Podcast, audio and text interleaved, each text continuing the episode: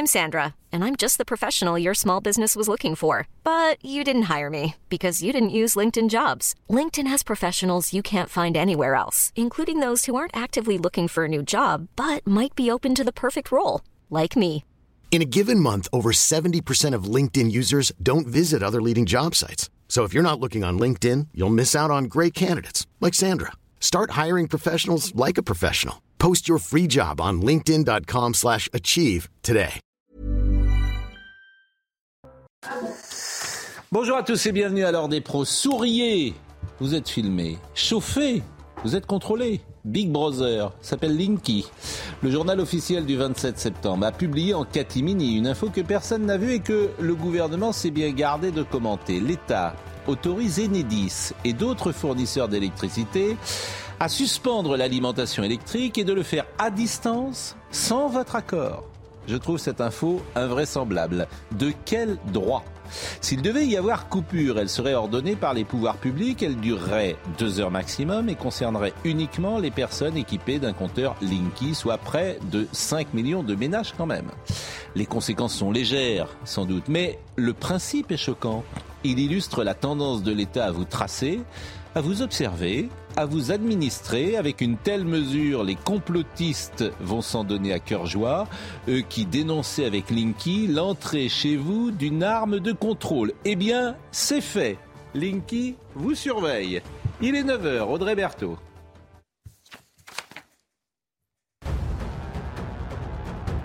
Le crack à Paris, le campement de Forceval, porte de la Villette, a commencé à être démantelé ce matin, peu avant 7 heures. Une centaine de consommateurs de crack s'y rassemblent depuis un an. Au total, près de 1000 policiers seront mobilisés sur 24 heures, selon le ministère de l'Intérieur. Gérald Darmanin a donné comme instruction qu'aucun campement de ce type ne se reconstitue ailleurs. Le mondial 2022 après Paris, Lille, Bordeaux, Toulouse, c'est la ville de Lyon qui ne diffusera pas non plus sur écran géant le mondial de football qui a lieu au Qatar. Une abomination sur le plan des droits humains et une aberration écologique selon son maire écologiste Grégory Doucet. Enfin du football, une victoire pour l'Olympique de Marseille. L'OM s'est imposé hier soir contre le Sporting Portugal 4 à 1. Les Marseillais se relancent donc après deux défaites en deux matchs cette saison en Ligue des Champions. C'était Paul Melun, Dominique Jamais, Eric Nolot. Bonjour à tous. On parlera de Linky tout à l'heure. C'est le principe, bien évidemment, que je trouve étonnant et pour tout dire euh, choquant. Oui. Je suis d'accord, moi. Oui, c'est pour ça que nous sommes là. C'est parce que précisément nous ne sommes pas euh, d'accord. Mais je vais commencer par une vidéo que j'ai vue euh, tout à l'heure, qui est sur les écrans. Alors, j'imagine les critiques, les méchantes critiques qui vont euh, tomber sur ces jeunes femmes qui sont des stars d'ailleurs, Juliette Binoche, euh, Marion Cotillard, Charlotte Gainsbourg, j'imagine les critiques. Boboland part en croisade, Juliette Binoche s'est coupé les cheveux, les ayatollahs tremblent, j'imagine ces méchantes critiques. Je n'irai pas là-dedans. Au contraire, je trouve que ce sont des femmes qui s'engagent, c'est courageux. Et dans une vidéo publiée mercredi par le collectif Soutien aux femmes en Iran, une cinquantaine d'actrices. Mais ce qui est tout à fait étonnant, si j'ose dire, c'est que c'est le must des actrices françaises. Ce ne sont que des stars. Isabelle Adjani, Isabelle Huppert, Juliette Binoche, euh, Marion Cotillard, euh, Charlotte Gainsbourg, Isabelle Carré, etc. Donc voyez cette vidéo qui va faire euh, parler, pour les raisons que je viens de vous dire, mais aussi sur le fond parce qu'elle s'engage. از گلوی تو تا صدای ما. بلا چاو بلا چاو بلا چاو چاو چاو میپریم از خواب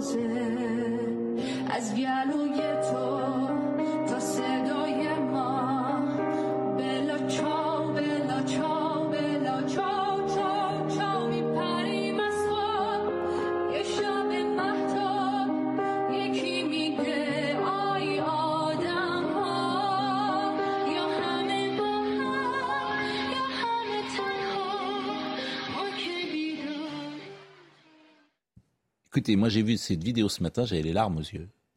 Ouais. Donc euh, voilà, et je trouve ça très bien. Je suis pas sur votre ligne lacrymale, mon cher euh, Pascal, parce que je voudrais quand bien. même rappeler que le milieu de la culture en général et du cinéma en particulier a soutenu mordicus euh, la France insoumise, dont les accointances avec l'islamo-gauchisme et la complaisance envers euh, le voile, par exemple. euh, C'était pas le cas voilà. de toutes ces actrices. C'est pas le cas de toutes les actrices, mais Là, je- on a vraiment les. oui, mais les- les- écoutez, il faut une certaine cohérence plus- quand même. Il faut une certaine cohérence. Moi, je bon, c'est mieux. Évidemment, c'est mieux que rien. Mais où était-elle Où était ce milieu? C'est pas la première. C'est pas d'aujourd'hui que les femmes sont oppressées.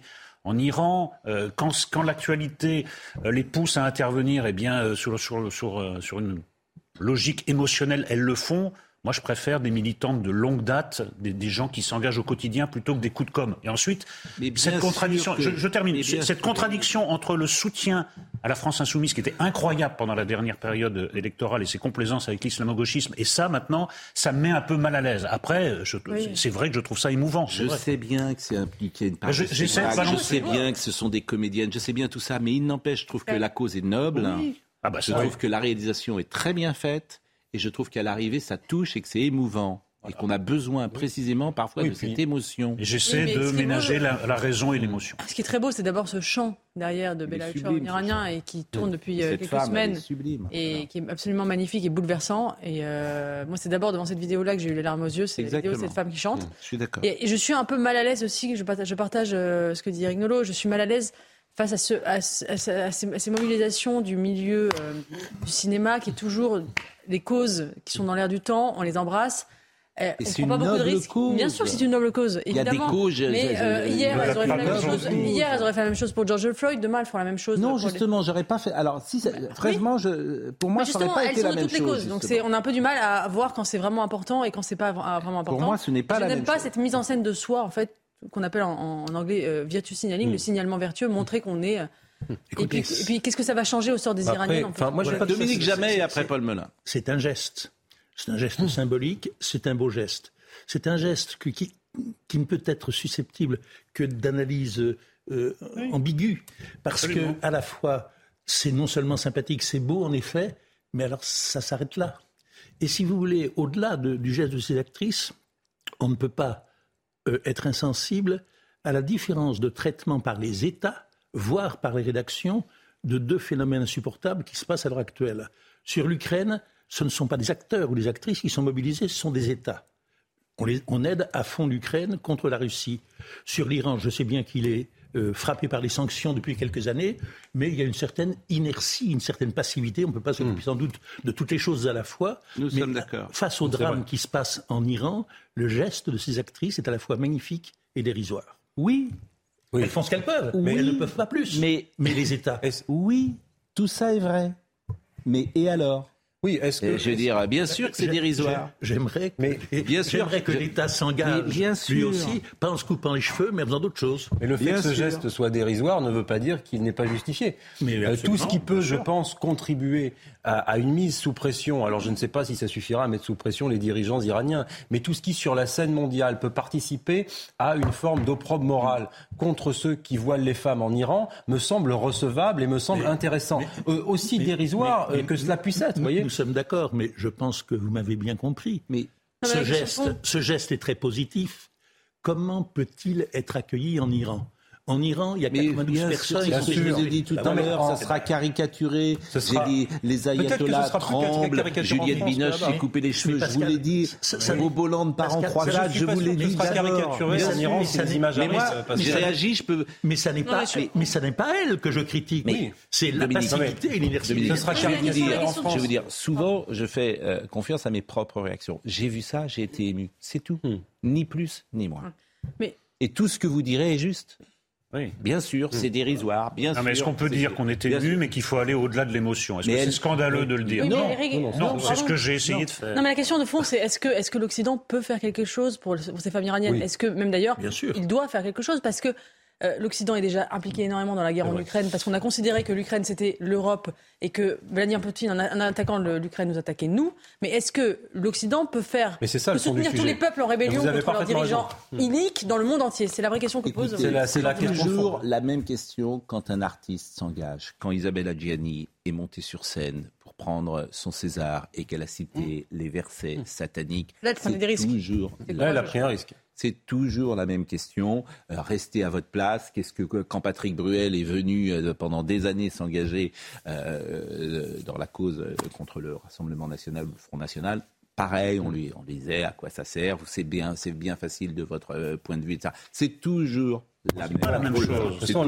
l'engagement est un risque Les artistes, c'est-à-dire que les ah si, c'est toujours Non, ça. C'est de dire Pat- de votre place, c'est Patrick facile Bruel, de le c'est faire. un engagement au long cours, c'est pas sous le coup d'une émotion passagère et après on n'en parle plus. C'est c'est pas tout à fait la même chose. Là, non, mais là, c'est le combat des femmes. même chose. C'est le combat des femmes. Oui, bah oui, mais Bon. bon. c'est pas, ça pas, pas En tout cas, moi, je voulais commencer par cette image et je pense, je le dis à Marine, on réécoutera d'abord euh, cette chanson. Et Ça, je crois que, alors moi, je l'ai coupée, il fait une est sublime, 30. Hein, Marine, je, pense. à- Est-ce qu'elle peut nous parler, Marine Tiens, d'ailleurs, est-ce qu'on non, elle veut pas parler. Bon, parce que parfois, elle nous parle de. de, de, de- Ah, c'est beau. de là-haut. Dieu est une femme alors. Euh, Exactement. Et Dieu. Magnifique. Ah, elle a dit bonjour. Re- Redites euh, bonjour pour voir. Bonjour. Bonjour Marine. Comment ça va? Euh, Ça va très voilà, Eh bien, on- on- je crois que ça fait 2h30, hein, Marine, euh, le, le, le clip. Et, et là, on en a vu qu'une 30. Ben, on le repassera tout à l'heure. Le retour du masque. Et là, je pense qu'on est avec Martin Blachier. Monsieur Blachier, Bonjour Pascal. le masque, le masque, le fameux masque, le nombre, le, retour, le retour, déjà dire le retour du bal des vampires. Non, euh, bien sûr, mais le retour du masque, le nombre de cas de Covid est en hausse ces dernières semaines, conséquence le comité de veille et d'anticipation des risques sanitaires. Alors, ça s'appelle maintenant le COVARS. On dirait presque un nom de virus. Avant, c'était le Conseil scientifique et ça s'appelle donc le Comité de veille et d'anticipation des risques sanitaires, le COVARS. Enfin, franchement. Pas très heureux. Non, c'est le moins qu'on puisse dire. Recommande à nouveau de le porter. Alors, la recommandation, ça me va bien. C'est-à-dire que ceux qui veulent le porter, le portent. Mais euh, qu'en pensez-vous et que, comment vous jugez la situation? Parce que vous avez été un peu alarmant la dernière fois que vous êtes venu sur ce plateau en nous disant qu'il y aurait beaucoup de, de- de cas de, de, de- de- de Covid euh, durant l'automne et l'hiver. Non, bah, la situation est à peu près sur la ligne qu'on avait, qu'on avait prédit. Euh, il y a une petite reprise de rentrée et puis il y en aura probablement une plus ample à partir de, la mi-octobre comme chaque année. Et c'est sûr qu'il y a une dissociation entre les cas et les hospitalisations, mais l'hôpital va quand même subir un petit, un petit choc euh, Covid. D'ailleurs, on l'a vu, hein, rien qu'avec cette petite reprise de rentrée, on a eu quand même plus de cas à l'hôpital. Et il y a une petite particularité par rapport aux autres années, c'est qu'on a aussi en même temps euh, effectivement une grippe qu'on attend assez forte parce que dans l'hémisphère sud, elle a été importante en Australie, et puis un certain nombre de virus qui continuent euh, à se promener. Donc euh, il n'y aura pas de drame euh, comme on en a connu avec des services débordés, mais effectivement, il y aura un retour du Covid. Je pense que c'est important de le dire parce que sinon on rentre dans la spirale où on dit que ça a disparu, et au moment où ça remonte, il y a un espèce de phénomène de panique. Donc soyons plutôt honnêtes avec nous-mêmes. Il y aura un retour du Covid, notamment à l'hôpital. Je ne pense pas qu'il y aura de mesures restrictives parce qu'elles sont levées dans tous les pays. Euh, même euh, il y a encore un pays là qui vient qui vient de, de les lever euh, récemment. Euh, à l'inverse, euh, je pense qu'il y a des gens qui vont euh, se protéger, notamment les, les personnes âgées, comme on le dit à, à chaque fois, du Covid, mais aussi de- du reste. hein. Comme je vous dis, on attend une grippe assez assez. euh, Oui, mais j'entends assez déjà important cette certains année. dire qu'il faudrait porter le masque parce que la grippe arrive. quoi. C'est ce que je craignais. Alors écoutez, Monsieur François Braun, qui était hier sur RTL. C'est à l'étude comme toutes les, les possibilités sont à l'étude dans le, dans le sein de ce conseil scientifique. C'est son rôle d'étudier toutes les possibilités, de faire des, des propositions et, et donc ce port du masque, comme le fait de, de recommander simplement le masque à nos concitoyens lorsqu'ils sont dans des, dans des lieux un petit peu bondés, c'est tout à fait normal que ce soit dans les réflexions actuelles de ce Conseil. Nous verrons, comme, euh, comme l'a dit le professeur Autran, tout est sur la table, tout est envisageable. Mon rôle est de protéger nos concitoyens et de protéger les plus fragiles, comme d'habitude. Ce sont toujours les mêmes qui sont identifiés par la Haute Autorité de Santé. Donc, euh, voilà, je ne m'interdis rien. Comme dans les discussions, je n'ai pas de tabou. Recommandations, oui. Ceux qui se sentent fragiles, oui. Ceux qui sont inquiets, oui. Mais euh, évidemment, euh, les mesures restrictives, vous pensez qu'elles ne seront pas euh, prises? Euh, Dieu vous entende, euh, si tant est qu'il il nous écoute. En revanche, masque pour tous, voyez le sujet de Valentine Leboeuf. Faut-il s'attendre à un retour du masque obligatoire dans les lieux clos et les transports en commun? Pour ce médecin, il n'est pas nécessaire d'aller jusqu'à l'obligation, mais il doit être fortement recommandé à l'approche de l'hiver. On aura sans doute une, forte épidémie de grippe assez sévère. Donc effectivement, double raison pour porter le masque dans les, dans les lieux euh, fermés dans lesquels il y a du monde. Hein, Ça inclut également les salles de spectacle, bien sûr. En moyenne, c'est plus de 45 000 nouveaux cas confirmés par jour et une augmentation de plus de 39% des hospitalisations en une semaine. Des chiffres qu'il faut prendre au sérieux selon ce médecin qui préconise un retour du masque obligatoire. Quand on est dans les transports en commun, quand on est dans des lieux avec une promiscuité assez, assez forcée, je crois qu'il faut faire attention. Et que si on suggère simplement aux gens de, de, le mettre s'ils le souhaitent, je crois qu'il y aura beaucoup de, de gens qui ne le feront pas et ça sera un peu ennuyeux. Pour ce médecin, la vaccination reste la protection la plus efficace face au coronavirus. Pour les personnes à risque, la campagne a débuté ce lundi. Bon, Martin, en tout cas, il n'y a rien de surprenant par rapport à ce que vous imaginiez. Vous étiez venu il y a trois semaines à peu près, à la fois dans les projections, sur, la, sur le fond également de la virulence de ce nouveau euh, variant. Il n'y a rien de nouveau? Il n'y a rien de nouveau. Je vous dis, ça va encore probablement accélérer dans, dans 15 jours. Donc, comme d'habitude, on aura une séquence où, où, ça va devenir un petit peu euh, plus chaud dans, dans le ton de, de ce qu'on dira. En tout cas, porter le masque de façon obligatoire dans les transports en commun, ça ne changera rien. Je rappelle que quand il y avait euh, un million de cas par jour en décembre 2021, on avait le masque obligatoire dans les transports. Donc euh, ce sera. Ça ne changera rien, c'est ce que je retiens. Ça, c'est quand même l'info capitale, parce que tout le monde n'est pas sur cette ligne-là. Mais effectivement, les enfermistes et puis ceux qui sont en mal de notoriété, ben, on va les voir sur les plateaux partout pour expliquer qu'il faut les masques toujours et tout le temps. Euh, un commentaire ouais. sur ce plateau? Espérons que ces enfermistes ne seront pas entendus, parce que là, quand même, c'est le spectre d'une société hygiéniste dans laquelle, effectivement, pour une grippe, pour un rhume, pour je ne sais quoi, vous allez devoir brandir votre masque jour après jour dans les années à venir. Enfin, ça me paraît tout de même assez problématique. Je suis tout à fait d'accord, mais j'avais pas remarqué, Paul Melun, j'avais pas remarqué cette affaire. Dites-moi.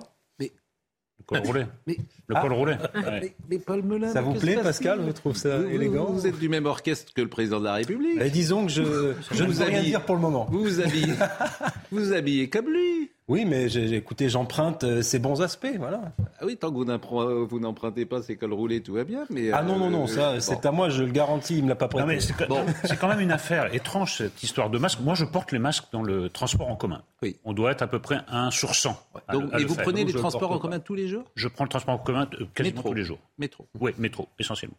Euh, on est à peu près 1 sur 100 à le faire. Alors, moi, je suis un peu cartésien, par, par moment. Comme les Français, je suis cartésien euh, les jours pairs et pas Ça cartésien les jours impairs. Soit il y a un danger véritable lié au Covid et à la grippe de saison, et à ce moment-là, en effet, il faut le faire de manière obligatoire. Soit il n'y a pas de danger particulier, il ne faut pas le faire. Mais on aimerait bien que et M. Blachier et toute la profession se mettent d'accord sur une ligne. Mais, que, mais, non, enfin, mais arrêtez, on le mais, sait, euh, ça. Il y a un danger si vous êtes fragile, point. Ah bah, non, bah attendez. Point. Si vous avez 80 ça, ans. Votre... Et... Oui, mais, mais ça, c'est ce que vous dites. Mais, mais c'est ce que je dis, c'est ce que tout le monde dit. Non, c'est que parce tous que les gens sérieux on disent. entend des sons de cloche complètement différents. Et d'ailleurs, rien que dans le reportage, il y avait des sons de cloche différents. Enfin, parce que Martin Blachier dit ça ne change rien. Et il y a un Toubil qui est venu dire si, euh, surtout que si la, la grippe est virulente, ça protège. Moi, je voudrais que ah non, après ça, toutes ces chose. années de discours contradictoires. Mais le, le masque, tu ne sais même pas si c'est efficace, tu ne sais même pas si ça C'est ce que je viens de mais dire. Mais personne ne le sait. Eh ben, c'est ce que je viens de dire. Non, mais surtout, laissons Sur le les gens, euh, laissons les, les gens se protéger s'ils le désirent. Voilà. Exactement. Ça, sur ce sujet, comme sur d'autres, je crois, qu'on abordera ce matin, on a un petit air de déjà dit, déjà oh, oui, déjà entendu.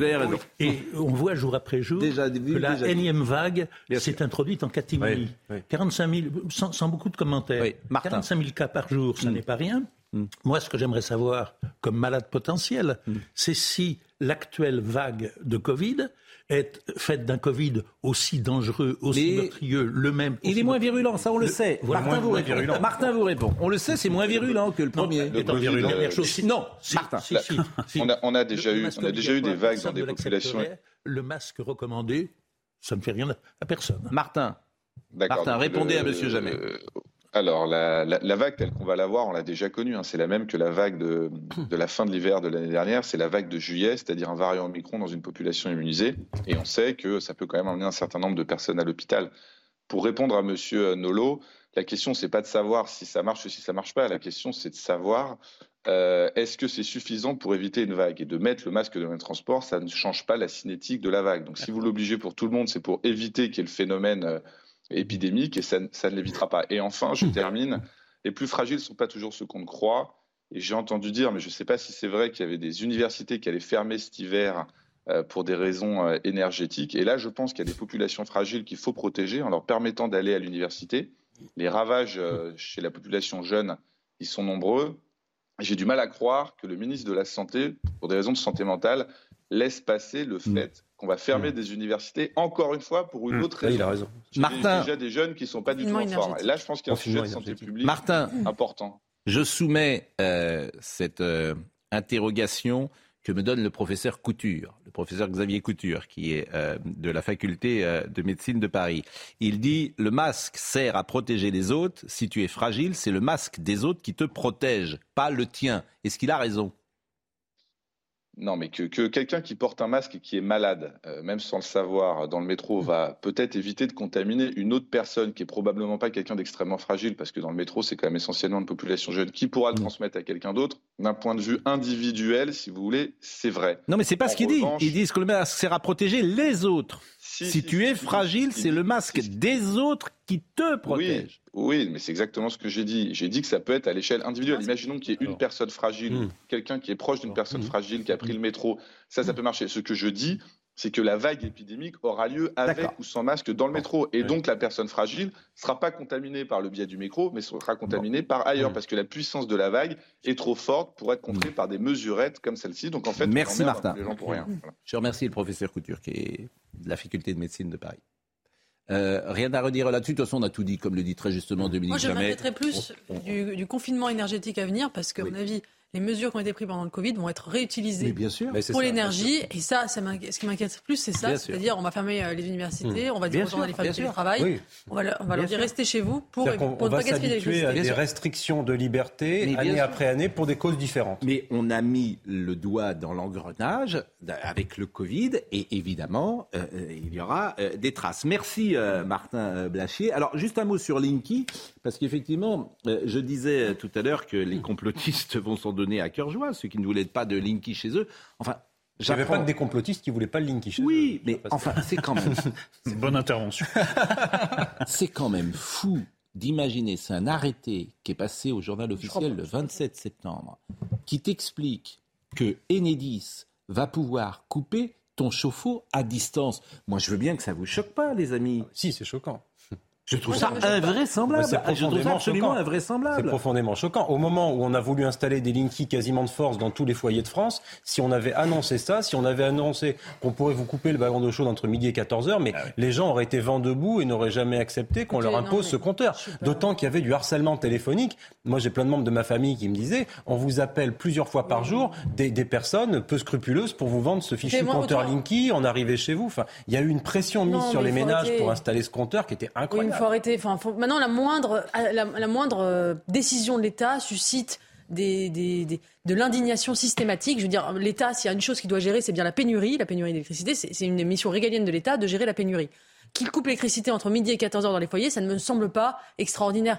Je, je m'inquiète des atteintes à la liberté quand l'État euh, fait le, le, le, le pass, le pass sanitaire, quand l'État oblige au port, au port du masque, mais quand il est dans, un, dans la gestion de la pénurie. Je ne pense pas. Et entre midi et 14 heures, excusez-moi, ça. Moi, je pense en, que ça 1900 en participe, hein. 1973, quand il y a eu le choc pétrolier, on a pris des mesures drastiques. On a, on a, on a, on a, on a réglementé le thermostat par décret. Personne ne disait rien. On a baissé euh, le, le- le kilométrage sur les autoroutes. Personne ne disait rien. Les gens étaient habitués à obéir. Là, Maintenant, est on est nouveau, dans c'est une- dans des imposer à distance la On ne supporte plus. Consommez Dès que l'État prend une mesure, c'est l'indignation généralisée, bizarre c'est la Ça a bien généralisée. changé, hein. C'est insupportable aussi. C'est très bizarre changé. hein, quand même. C'est intéressant ce que dit. euh, et le papier de Bruckner ce matin dans le Figaro va un peu dans ce sens-là. Oui, voilà, d'ailleurs. bon, ouais, Il y a une grande page, j'invite tout le monde à le lire euh, ce matin, qui est très intéressant.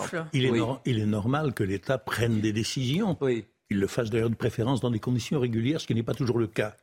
Mais euh, ça, on, on voit bien, on sait bien que c'est motivé par le manque d'énergie, la pénurie d'énergie qui nous attend. là, on, on peut dire pourquoi pas.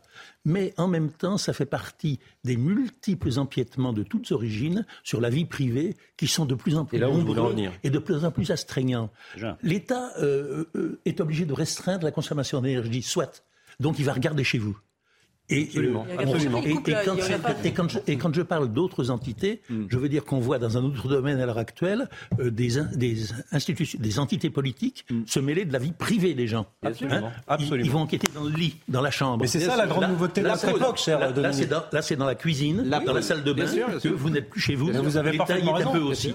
En Belgique, enfin, je je pense qu'on est légitime de s'en inquiéter tout de même. En Belgique, il y a une ministre qui a dit qu'il fallait prendre sa douche à deux. Oui. Bon, ça, c'est un avantages de la situation. C'est pas le Mais moi, ça me rappelle mon enfance. Il y avait des coupures dans mon enfance. ça, c'est- ça n'arrivait plus. Moi, ça me rappelle mon enfance. Oui, bon, Bah, la pause, oui, on va- la pause, va- la pause, On en reparlera après la pause. 9h30, Audrey Berthaud. Cette nuit, une jeune fille de 18 ans est décédée, tuée par balle pendant une course-poursuite avec euh, la police à la suite d'un refus d'obtempérer. Selon nos informations, cette course-poursuite aurait commencé peu après 2 heures du matin sur la commune de Saint-Martin-d'Air. Le conducteur a commis plusieurs infractions et a refusé euh, de s'arrêter. Pris en chasse par une équipe euh, de police, il aurait tiré à plusieurs reprises en direction du véhicule des forces de l'ordre qui ont dû riposter. Bruno Le Maire reçoit les fournisseurs d'énergie au ministère de l'économie ce matin. Le ministre de l'économie compare la crise actuelle au choc pétrolier de 1973. Il est encore plus brutal pour nos économies, selon lui. Enfin, Vladimir Poutine finalise la loi d'annexion de quatre régions ukrainiennes. Les textes signés par le dirigeant russe stipulent que les régions de Donetsk, Lugansk, Kherson et Zaporizhia sont acceptées au sein de la Fédération de Russie en conformité avec la constitution de la Fédération de Russie. Sandra Buisson nous a rejoint, je la remercie, parce qu'un an après son installation dans le square Forceval, dans le 19e arrondissement de Paris, le campement de consommateurs de stupéfiants a commencé à être démantelé ce mercredi matin par les forces de l'ordre et elle va nous donner euh, des informations, comme on parlera également de ce qui s'est passé à Grenoble cette nuit, même s'il y a assez peu d'informations. En revanche, deux remarques que je voulais vous faire euh, sur notre première partie. C'est une euh, fidèle téléspectatrice qui nous dit elles sont à géométrie variable, des actrices c'est pas les miennes, mais bon, Euh, elle me dit cela. Jamais elles ne montent au créneau en France contre le voile et elles veulent intervenir pour l'Iran. C'est de la communication et rien que de la communication. Brassez-la pour moi, s'il vous plaît. Bon, je, je- je- je- je- je n'y manquerai pas. Euh, bon, et puis, et puis euh, le professeur Couture, euh, professeur de médecine, mais qui est également spécialiste expert en électricité, me dit penser que la mise à disposition de l'électricité appartient à la sphère privée et l'illustration du mal français. Tout est dû aux citoyens. La conscience collective s'arrête aux portes de notre égoïsme. Non? C'est Non. discutable. ça. Non, je trouve Bon, ça très discutable c'est parce discutable. qu'on on essaie quand même de faire Je suis payer. généralement sceptique ou irrité quand je vois des gens qui trouvent qu'on a trop de liberté. Oui. Je ne suis pas d'accord et ni avec euh, ce qu'a dit Eugénie tout à l'heure parce que je trouve que l'État fait payer un peu trop facilement euh, aux particuliers son incurie. Comment on en est arrivé là? Mais bien Faudrait quand sûr, même- mais- faudrait quand même mais bien sûr. fil. Mais bien Comment on en arrive Et dans la France de 2022 Bien sûr. à des nouvelles aussi surréalistes? Bien sûr. On se posait- et D'accord, personne ne se la question. Ah si, si, bah, attendez, moi je passe mon temps à dire qu'Emmanuel Macron est responsable. vous, je vous parle du gouvernement. Il dit. J'ai- il faudrait- Pardonnez-moi, Il on faudrait a fait- que le- et il dit le contraire. On a fermé le nucléaire, etc. Il, En tout cas, il a une part de Voilà. responsabilité très forte. Et les Voilà, précédents on va le dire. faudrait que le gouvernement qu'EDF battent leur coulpe Exactement. avant de nous expliquer qu'il Voilà. faut couper le truc. Voilà. Et, Moi, de venir en col roulé et de nous faire, euh, j'allais dire, le cirque. Bon. l'école roulée, pas de crédit. Deux infos ce matin. Une avec très peu d'informations euh, à vous donner. À Grenoble, le conducteur d'un véhicule poursuivi par les forces de l'ordre, dans la nuit de mardi à mercredi, aurait euh, ouvert le feu sur la police qui a riposté. Et c'est une passagère de 18 ans qui est décédée. C'est à chaque fois un drame absolu. Les faits se sont déroulés dans le sud de la ville, cours de la Libération. Peu après 2h30 du matin, une course-poursuite s'est engagée entre une voiture et la police après que le, le conducteur, qui avait commis des infractions routières, a refusé de se faire contrôler. Le conducteur aurait rapidement fait feu à trois reprises sur les forces de l'ordre avant de terminer sa route dans une impasse. Ça, c'est des informations du Parisien. Je le dis devant euh, Sandra Buisson parce que euh, Sandra a raison d'ailleurs, elle est toujours réticente tant qu'elle-même n'a pas vérifié ces informations. Donc, je le donne, la source, c'est le Parisien qui dit cela.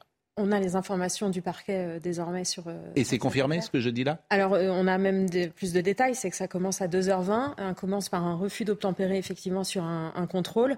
Le conducteur immédiatement va tirer en direction euh, des policiers qui vont être obligés de riposter. Il va percuter euh, la voiture de, de police. Ensuite, il s'engage dans une impasse, fait demi-tour, fonce en direction des policiers qui, eux, étaient euh, descendus de, de voiture pour essayer euh, de euh, l'arrêter. Les policiers qui ont donc à nouveau ouvert le feu, mais le véhicule a, a poursuivi sa course. Au final, effectivement, le conducteur a pu être arrêté et la passagère, elle, est décédée des suites de ses blessures puisqu'elle a reçu un des tirs des policiers. C'est ça qui est un drame absolu pour cette jeune femme, pour sa famille. Vous imaginez une femme de 18 ans qui, n'était, qui, était, la, qui était la passagère donc il n'est pas en soi responsable euh, de cela. Et évidemment, les, pour les policiers, c'est aussi un drame, bien sûr, et ils le savent, mais tel que vous nous décrivez euh, la situation, je veux dire, c'est quelqu'un qui a ouvert le feu sur les policiers. Euh, euh, c'est vrai qu'il y a différents types de personnes qui commettent les refus d'obtempérer. Il y a les personnes qui, effectivement, sont prises parce qu'elles sont alcoolisées, refus qui n'ont pas de permis. Et puis, il y a les délinquants mmh. chevronnés. Il y a fort à parier. Pour l'instant, on n'a pas les antécédents de, de, cet individu, mais il était armé à bord de ce véhicule et il n'a pas hésité immédiatement à ouvrir le feu. Donc, il y a mmh. fort à parier qu'il ait des antécédents judiciaires pour avoir choisi euh, de se comporter de la sorte. Et une arme a bien été retrouvée dans la voiture des suspects. Il faut le, dire. donc l'autre information qui vous concerne, si j'ose dire, Sandra, c'est donc ce camp démantelé un an après son installation dans le square Forzal. Il y a 1000 policiers qui sont mobilisés. Je ne sais pas si on a des images d'ailleurs euh, ce matin euh, pour la journée, à la fois pour mener à bien l'opération, mais également les jours suivants pour sécuriser les différents secteurs stratégiques et ainsi éviter la reconstitution d'un autre point de fixation. Le lieu avait pour surnom Crac Langue et il était 7 heures ce matin lorsque les policiers ont commencé leur intervention dans ce secteur de la Porte de la Villette, situé à la lisière des différentes communes de Seine-Saint-Denis, hein, comme Pantin, Aubervilliers. 200 à 300 usagers de drogue y vivaient dans des conditions d'extrême précarité et d'insalubrité. Gérald Darmanin a pris la parole. Sur mon instruction, la préfecture de police procède au démantèlement définitif ce matin du campement du CRAC du square Forceval à Paris. 1000 policiers seront déployés. Et il euh, faut rappeler le CRAC d'ailleurs, euh, Sandra, il faut rappeler euh, combien cette drogue ne ressemble à aucune autre drogue.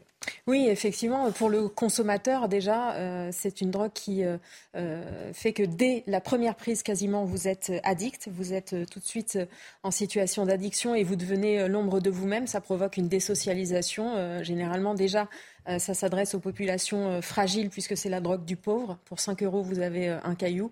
Et une fois que vous avez mis, commencé à consommer, vous ne pensez plus qu'à une chose, vous procurez la prochaine dose au point que certains se prostituent pour pouvoir acheter la dose ou coupent la petite dose de 5 euros en deux pour en vendre une partie et se payer la prochaine, voire même ils hébergent celui qui fabrique le crack pour pouvoir gagner un petit peu de. C'est 300 personnes, 300 usagers qui sont là où alors en fait, la, nuit, euh, donc c'est 150 personnes, et puis dans la journée, c'est 300 à 400 personnes. Donc il y a différents profils euh, qui vont être euh, répertoriés ce matin et orientés. D'abord, les toxicomanes, eux, vont être orientés vers des places d'hébergement qui ont été mises en place par la préfecture d'Île-de-France, avec suivi médical, suivi socio-médical, délit d'hospitalisation si nécessaire. La PHP avait été mobilisée en amont. Pour les personnes qui sont recherchées, puisqu'il peut y avoir des trafiquants ou des délinquants, il y a aussi de la délinquance sur ce camp, ils vont être interpellés et euh, judiciarisés. Et puis pour les étrangers en situation irrégulière, ils vont être placés en centre de rétention administrative en vue d'une éventuelle expulsion, parce qu'on sait que c'est très difficile de les expulser. Augustin Donadieu est en direct de euh, la porte euh, d'Aubervilliers, entre Pantin et Aubervilliers, je le disais. et comment ça se passe? Est-ce que ça se passe bien, si j'ose dire, ou est-ce qu'il y a des quelques violences?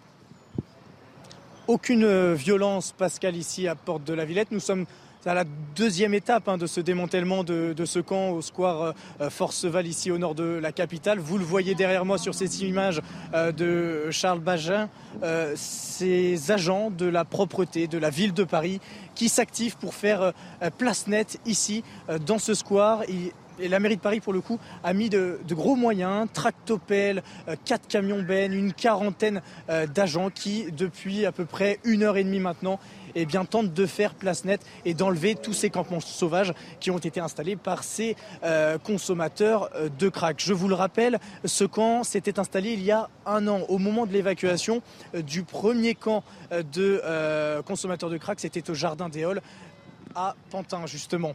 Euh, cette opération donc a commencé à 7 heures. On va écouter des riverains que vous avez pu interroger. Euh, euh, je vous propose de les écouter. Ça peut être une bonne nouvelle, mais on attend le résultat. Est-ce vrai ou pas, l'évacuation totale ou pas? Et on attend euh, un peu pour savoir si c'est bon ou pas et le résultat de tout ce qu'on a fait, les manifs qu'on a fait, tout ça. Surtout la prise en charge. Parce que s'il n'y a pas prise en charge, ils reviendront ici, ils reviendront ailleurs. Ils seront ailleurs. Donc c'est la prise en charge, l'évacuation et la prise en charge. Parce qu'il faut, il faut trouver un lieu adapté à ses besoins pour les soigner et s'occuper d'eux. Évidemment. Merci beaucoup, Augustin Donadieu, qui est avec Charles Baget euh, sur place. Un mot de. Euh, Peut-être pour préciser euh, qu'effectivement, euh, le tra- le- la, la lutte euh, des policiers, en revanche, continue pour euh, démanteler tout ce qui est trafic, pour éviter Mm. que ça ne se reconstitue, euh, ce campement aussi, qui, euh, Ah oui, dès qu'il y aura tentative de reconstitution, sera démantelé. C'est ce qu'annonce le ministère de l'Intérieur ce matin. Ça, c'est important de le préciser. Vous connaissez, je crois que tout le monde connaît ce film américain Un jour sans fin. Oui. Hein, où un journaliste coincé dans une petite ville oui. euh, revit tous les jours la même journée. C'est l'impression que j'ai en entendant ce jour de nouvelles. Oui, bah, je constate espérer. avec satisfaction Ouais. Mm. que 1000 policiers sont venus à bout. Ils ont gagné. Mm. Ils sont venus à bout de 300 toxicomanes. Et la seule question que je me pose après cette information, et malgré l'adjectif définitif que j'ai entendu sonner bizarrement, c'est où se situera le prochain camp et où se situera la prochaine évacuation et euh, si à ce moment-là, Madame Hidalgo éventuellement ou Monsieur Darmanin éventuellement diront c'est terminé, j'ai réglé le problème. Jusque-là, c'est vrai qu'on passait d'un camp à l'autre et personne ne disait que ça réglait le, problème définitivement. Tout le monde était conscient, Oui. toutes les autorités, pour le fait qu'on déplaçait le camp pour que ce Oui. soit Là, une c'est pas le cas. nuisance. Là, c'est ça qui est un peu C'est le Oui, ministère Oui, annonce qu'il y aura mais- 1000 Dans l'annonce. policiers tant que nécessaire pour Espérons, mais je suis d'accord Vous, me permettrez, à la lumière des précédents, d'être Je suis d'accord. Oui, on peut être assez méfiant quant à Mais cette là, évacuation. quand même, je trouve, si vous me permettez, que de temps en temps, il y a quand même une petite prise de conscience Oui, pas mal de sujets. C'est- J'ai vu, par exemple, c'est la moindre que des choses. les tenues à- religieuses à l'école, qui était un sujet absolument tabou. Hmm. J'ai vu que Papendiaï a eu une révélation. Manifestement, il s'est réveillé ce matin vrai, et dit vrai. Oh, il y a des tenues islamistes à l'école. Après plusieurs mois d'alerte Voilà. de ses Bon. services sur le sujet. C'est qu'en fait, dans tous les domaines. On en, on en reparle. Mais oui, mais ce qui va changer, c'est que peu à peu, le réel Mm. va sauter aux yeux et que c'est vrai pour Nantes. Pendant des heures, ça n'existe pas. Et puis boum Je suis d'accord. Mais Là, tu ne peux plus rien faire. Pourquoi ça se passe comme ça Parce que le réel- parce que le qu'il y a réel une est pression médiatique. Non, il y a le Mais réel. si. Le réel. Si. Ben, non, mais pourquoi le réel s'impose finalement? Parce qu'il y a une pression médiatique. Oui, Parce qu'il y a des gens qui sont, pendant un premier la temps, traités de fascistes, oui, qui populaire. continuent à dire que le réel existe. Et un jour, en effet, M. Faudrait Ndiaye, certains voient la Vierge, d'autres voient l'islamique. pression Faudrait médiatique faudrait et surtout populaire. obliger. Madame Hidalgo à fermer les salles de shoot à Paris. Oui. Euh, ça, il me semblerait que l'État ne peut pas être en contradiction, c'est-à-dire d'un côté euh, Oui. vider les camps de toxicomanes et laisser des salles de shoot s'installer qui entretiennent ces toxicomanes. C'est vrai. Bon. Euh, merci Sandra. Euh, L'actualité, c'est aussi l'Assemblée nationale, c'est l'affaire Katnins. Écoutez ce qu'a dit Fabien Roussel ce matin sur euh, notre antenne. Il était avec Laurence Ferrari. Et c'est très intéressant parce qu'il a pris une position assez ferme. Qu'aurait-il fait, lui, dans son parti, si un député communiste avait avoué gifler sa femme? Écoutons-le. Et si dans euh, mon groupe à l'Assemblée nationale, un, un- un- un député était auteur de, de- de- de violences conjugales et qu'il disait, qu'il avouait les avoir commises, Vous demanderiez de démissionner. mais, je- mais il ne pourrait pas rester au sein du groupe. Non, mais il démissionnerait Et- de son mandat je de lui député. dirais- mais je lui dirais, tu ne peux pas rester député. Mais comment peut-il aller voir les, les citoyens de, de- de sa circonscription, représenter la République avec son écharpe quand on avoue avoir commis euh, euh, un acte de, de cette nature C'est insupportable. On ne peut pas. On ne doit pas l'accepter. Il doit y avoir une tolérance zéro. Adrien Quatennens qui a donc un emploi fictif désormais puisqu'il s'est mis en retrait de l'Assemblée nationale. Ça. Il n'y va plus, il ne travaille plus, mais il est C'est payé. c'est toute la complexité, c'est que ses collègues Ça du s'appelle groupe un emploi parlementaire fictif. et Madame Panot la première disent qu'il va continuer à venir siéger, mais qu'il ne parlera plus, Oui, qu'il ne fera pas de s'appelle un emploi proposition de loi. fictif. Non, Donc c'est complètement contradictoire. Ça s'appelle la retraite à 32 ans avec une retraite indexée sur le dernier salaire. Moi, je trouve que c'est une avancée sociale majeure de la part de la France insoumise qui est là pour défendre ce genre de mesures. euh, je, rectifie, si vous me permettez. Il ne s'est pas mis en retrait, on l'a mis en retrait. Oui. Il a, il a accepté, bien sûr. Mais Il n'a pas d'autre choix. Non, mais vous avez raison, il n'a pas pas Fabien d'autre choix. Roussel me plaît toujours Oui. parce que sa devise première, désormais, on pourrait le résumer non pas par prolétaires de tous les pays, unissez-vous, ça c'est un peu vieux, mais par le bon sens près de chez vous. Oui, mais il il est sincère, Fabien Roussel. oui. Et euh, que- donc, il, est non, sincère, Vous mais- dites. euh, Moi, j'ai d'admiration pour cette gauche à l'ancienne, mais très souvent, Fabien Roussel fait un pas en avant et deux pas en arrière. il y a un Alors, il est côté, aussi il y a un, côté un peu euh, danseur de tango. non, mais il est aussi sous pression du reste de la NUPES. milieu hostile. Oui, Oui, c'est non, ça. mais c'est vrai, mais il, il a un peu de mal à euh, puis, bon, concilier et ses ça- actes et ses Et convictions. puis ça, révèle quand même une, ça vrai. quand même une vraie fracture au sein de la Ah, Nupes L'Assemblée nationale. Ruffin, euh. L'Assemblée nationale hier. Reste de la Nupes. Le, le réel ou pas le réel L'Assemblée nationale hier, et, et effectivement, euh, les jeunes femmes de l'Assemblée nationale, et notamment de la France insoumise, se sont livrées à... Comment Un dire concours. Oui, Un concours l'épine. un concours de, de, de- Enfin bon. Je- je- je- on va les écouter, voilà, et vous ferez vous-même vos commentaires. Écoutons d'abord Aurore Berger, qui effectivement, à juste titre, a rappelé que la France insoumise, sur ce sujet-là, n'était pas droit dans ses bottes. Depuis plusieurs semaines, on loue la vertu de celui qui reconnaît des faits de violence conjugale. Depuis plusieurs semaines, on entend ceux qui parlent de leur affection pour un homme qui frappe sa femme. Depuis plusieurs semaines, on fait fi des règles élémentaires de l'état de droit. On jette le discrédit sur les femmes et les hommes, policiers et gendarmes qui, au péril de leur vie, interviennent après des signalements de violences conjugales. On jette le discrédit sur l'institution judiciaire. On jette en fait des dizaines d'années de combat de nos associations qui ont permis aux victimes d'être accompagnées par la seule voie qui peut mettre un terme à leur souffrance, la voie judiciaire.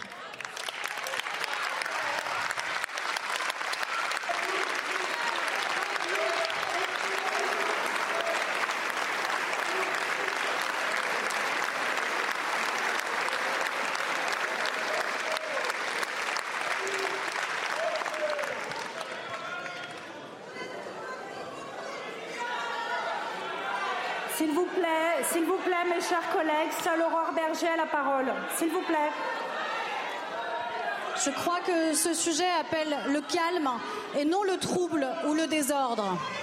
Je crois que ce, ce sujet mérite mieux que des esclandres et je suis navrée que vous reconnaissiez si bien dans les propos que j'ai exprimés. Est-ce que tout fonctionne aujourd'hui, Madame la Première ministre? La réponse est non. Mais est-ce que des progrès ont été accomplis? La réponse est oui. Le conjoint violent doit quitter le domicile. Nos policiers, gendarmes et magistrats sont formés. Les dépôts de plaintes sont facilités jusque dans nos hôpitaux. Les téléphones grave danger sont déployés. Alors oui, oui, nous devons faire mieux. Et ça commence par nos attitudes. Ça commence par les mots que nous employons. Ça Merci commence par le fait de respecter les victimes. Ça commence par le fait d'être avec notre état de droit. Madame Et vous avez sans doute vu le geste de Sandrine Rousseau. Ce geste trouve son origine en 72, d'après le magazine Elle. C'est au cours d'une convention organisée sur les crimes contre les femmes à la mutualité que la féministe Giovanna Pala réalise ce signe, ce triangle que vous voyez là, avec les mains, les pouces joints, fait écho à une célèbre une du journal féministe, Le Torchon brûle. D'ailleurs, Sandrine Rousseau a fait un tweet, Le Torchon brûle et le respect des femmes ne souffre pas de posture politicienne, d'un groupe politique incapable de mettre un milliard sur la table pour la lutte contre la violence et de donner les moyens à la justice. Ça s'appelle une diversion parce que ce n'est pas ce Oui, dont parlait Madame Aurore puis, euh, Berger. On voit bien Mais que bon. face à la déclaration de Mme Berger, la NUP, manifestement, et la, frange, la France insoumise de la NUPES n'a pas de réponse à apporter bien sûr. autre que des vociférations et effectivement les gestes militants de Mme Rousseau, ce qui montre Alors- bien la faiblesse aussi de la France insoumise sur ce sujet. Alors je termine parce qu'il y a également une petite séquence que vous avez vue. Je pense que Madame Rousseau avait demandé aux autres députés, femmes sans doute, de se joindre à elle. Et elle n'a pas été suivie, ce qui est assez intéressant. Regardez le ralenti. Là, elle va se tourner. Euh, c'est très très ralenti, effectivement, comme euh, image. Voilà, elle se tourne et elle attend et elle est très déçue, en fait, que les autres ne se lèvent pas parce qu'ils n'ont pas envie de suivre Madame Rousseau parce qu'ils comprennent bien que... Comment Moi, je crois qu'il faut que Mme Rousseau prenne du repos parce que. Non, mais vraiment. C'est bien que ce soit une femme qui le dise. Non, non, mais si moi je, je, je suis disais presque ça, inquiète, je... suis je- presque, presque inquiète pour elle, en fait, de cette volonté de, de- de- de sans cesse se mettre en avant, de créer un clash par jour, de de- d'avoir une attention médiatique hyper soutenue. Ouais. En, en- elle, va, elle va craquer, je pense. Et je pense que c'est. Elle n'est pas raisonnable et, euh, et ça devient, euh, ça devient, euh, ça devient presque elle, en fait. Moi, je suis d'accord avec vous. Moi, mais... par sororité, euh, je m'inquiète. Non, mais d'autant que son geste fait diversion au véritable débat, parce qu'Aurore Berger, elle appuie où ça fait très mal, elle appuie sur les contradictions de, la NUPES. C'est-à-dire qu'il faut à la en fois a- en plaire aux banlieues en disant que les flics tuent, En et à la fois que- plaire aux féministes. Et on voit que ça marche plus. On voit que ça marche plus. Alors il y a une séquence rappel à l'ordre également avec Madame. Obono Ah, parce que ces gens Ça, sont tout simplement mal élevés. Savent- enfin, ils ne savent pas se tenir. Ils, sont dans la toute puissance, ils ne savent pas se tenir. Ça, c'est s'appelle un peu d'éducation. Il faudrait leur apprendre un peu de civilité peut-être. Écoutez cette séquence. En effet, un sujet sérieux et je voudrais continuer à vous préciser les actions qui ont été engagées depuis 2017. Madame Obono, La lutte contre les violences conjugales est un combat fondamental. J'y tiens. Le gouvernement continuera à le mener avec force, avec les associations, avec les élus, avec toutes celles et tous ceux qui veulent s'engager. Je vous remercie. Madame Obono, je vous précise qu'en application de l'article 71 du règlement, je prononce un rappel à l'ordre à votre encontre.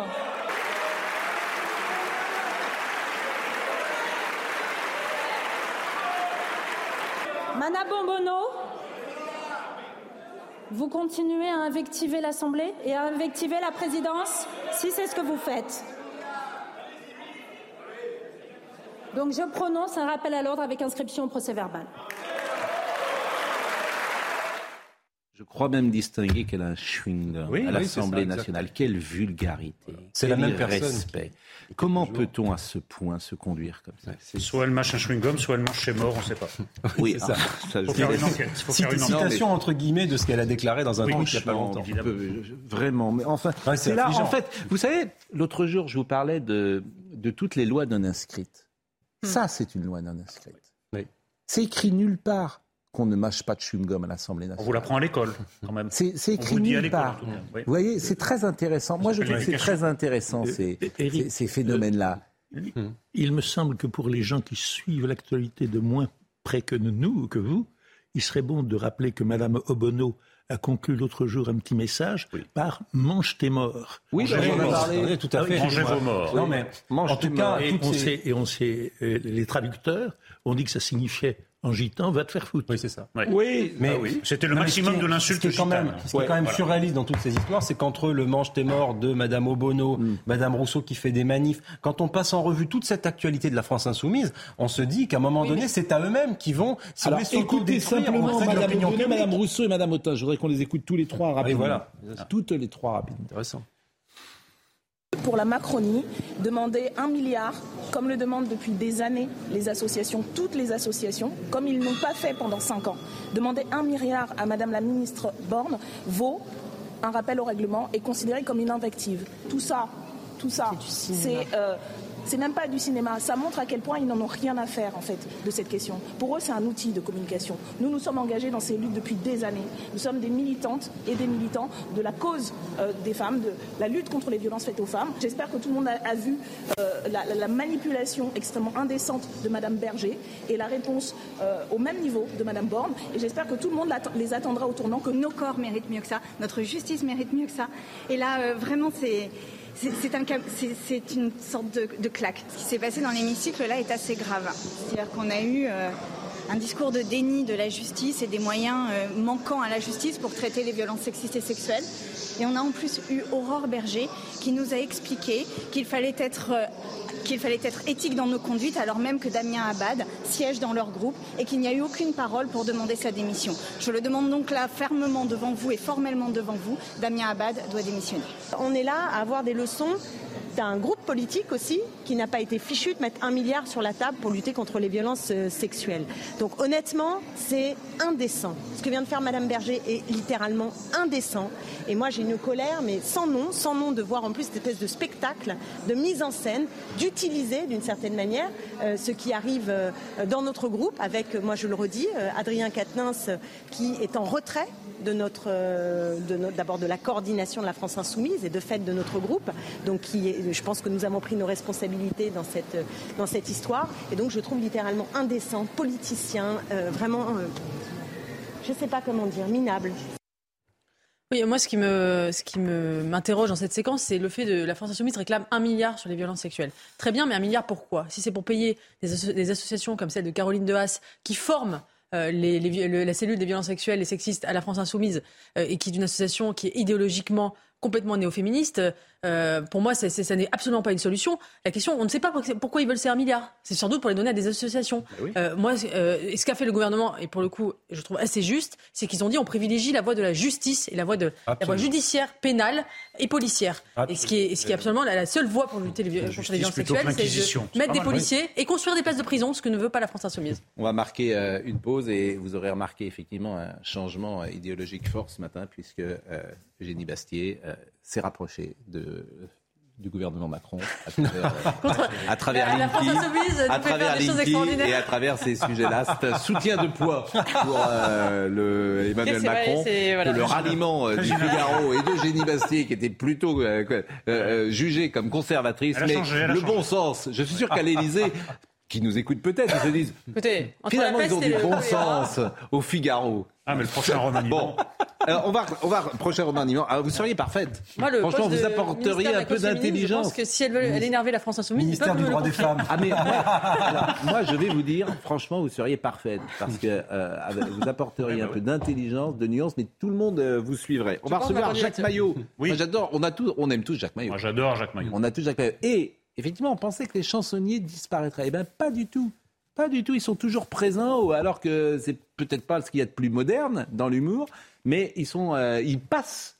Voilà, ils passent tout. C'est pas tout- moderne, mais c'est éternel. Exact. Oui, alors, oui, oui. C'est éternel ou c'est immortel? Mais bon, j'ai déjà rapporté. On lui demandera. Euh, voilà, l'éternité n'a pas de début, comme vous le savez, n'a pas de fin, et l'immortalité a un début et n'a pas de fin. Merci, Sandra. Euh, tout de suite, et nous, nous sommes immortels, bien sûr, puisque nous revenons dans une seconde. On reçoit euh, Jacques Maillot, sourire en coin, avec euh, cette très belle photo, cette très belle euh, couverture, sourire en coin, référence sans doute à l'oreille en coin que j'écoutais avec Jean Berthaud et Maurice Orgue. Exactement. Quand j'étais enfant, tout le monde se souvient de ça. Et c'est aux éditions euh, de Boré. Euh, on va en parler avec vous. Tout le monde vous adore, c'est bien. Je rêve de ça. Euh, Audrey Berthaud, le rappel des titres.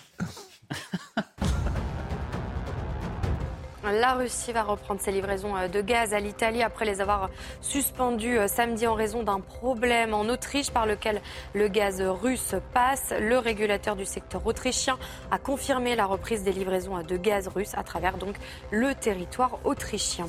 La réforme de l'assurance chômage, le premier article du projet de loi a été voté hier soir. Il concerne une possible modulation de la durée d'indemnisation selon la situation du marché du travail. Cette première partie du texte a été adoptée par 203 députés contre 165. Enfin, c'est une première à Toulouse. La Cour d'appel de la ville a créé un pôle environnement et maltraitance animale.